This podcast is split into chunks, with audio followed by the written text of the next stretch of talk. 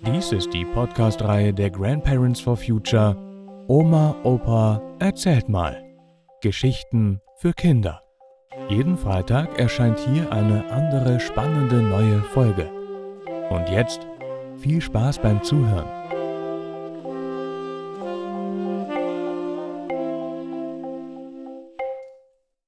Die Biegsamen. Oder Schönredner im Zeitgeist.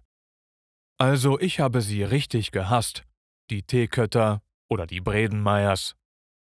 Im Gymnasium in der ersten Klasse, da fielen sie noch nicht so auf, aber im Laufe der Zeit wurde immer klarer, wie die so rummachten und was so ihre Haltung war. Die saßen natürlich in der ersten Reihe, und bei jeder Frage von jedem Lehrer schnellte ihr Finger nach oben. Es gab also kein Fleißkärtchen, das sie nicht einzusammeln versuchten.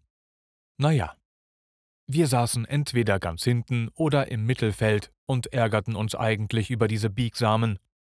Warum biegsam? Ich mag biegsam. Bei Pfeil und Bogen oder beim Geräteturnen, da gehört das dazu. Aber bei Menschen? Mitschülern?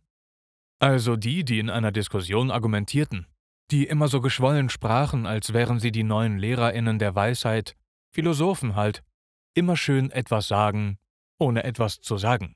Bloß keine Position oder einen Standpunkt einnehmen, immer die Fahne nach dem Wind ausrichten.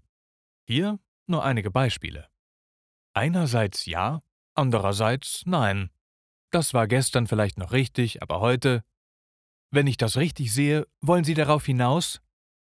Wir müssen aber auch sehen, wie schon XY sagte, wir müssen jetzt alle.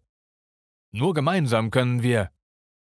Natürlich müssen wir jetzt in diesen Zeiten ist auf jeden Fall und so weiter.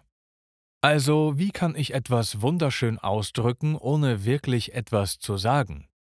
Und vor allem, ohne einen eigenen Standpunkt einzunehmen. Sie kannten alle schönen Redefiguren, die man braucht, um sich liebkind zu machen, also immer wie Muttis Lieblingsschwiegersohn. Natürlich redeten sie die Lehrer immer mit Herr Studienrat an und wenn die noch kein Studienrat waren, dann zumindest mit ihrem akademischen Titel, Herr Doktor oder so. Also immer schön angepasst, freundlich daherreden und sich einschleimen. Der größte Kniefall von denen war, dass sie den LehrerInnen freundlich die Tür aufhielten oder, wenn sie mehrere Bücher hatten, ihre Aktentasche trugen. An irgendwelchen Streichen in der Klasse mit Kaugummi den Klassenschrank zukleben, an irgendwelchen witzigen Aktionen, da beteiligten die sich natürlich nicht. Seltsamerweise wussten dann die LehrerInnen ein paar Tage später, wer hinter einem neuen Streich gesteckt hatte. Wer hatte denn das wohl gesagt? Also auf dem Schulhof machten wir um die einen großen Bogen.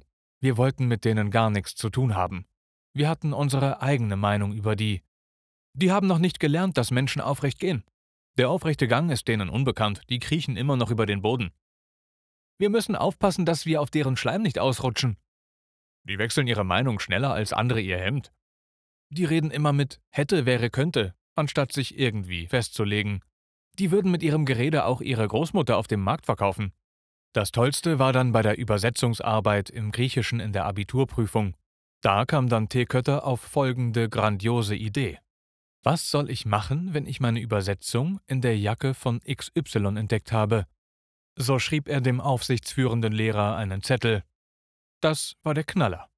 XY fiel natürlich durch das Abitur und Teekötter studierte an der Germania in Rom Philosophie und Theologie.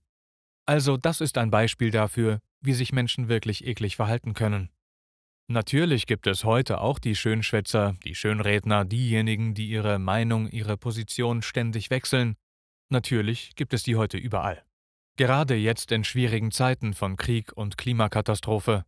Aber davon könnt ihr euch ja selbst ein Bild machen.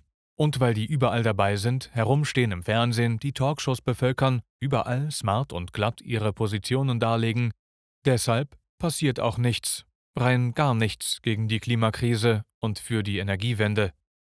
Seid auf der Hut vor den Biegsamen.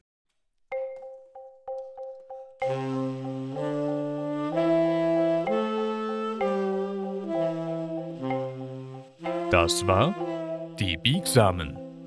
Oder Schönredner im Zeitgeist. Gelesen von Matthias Wieck. Vielen Dank fürs Zuhören und bis nächsten Freitag.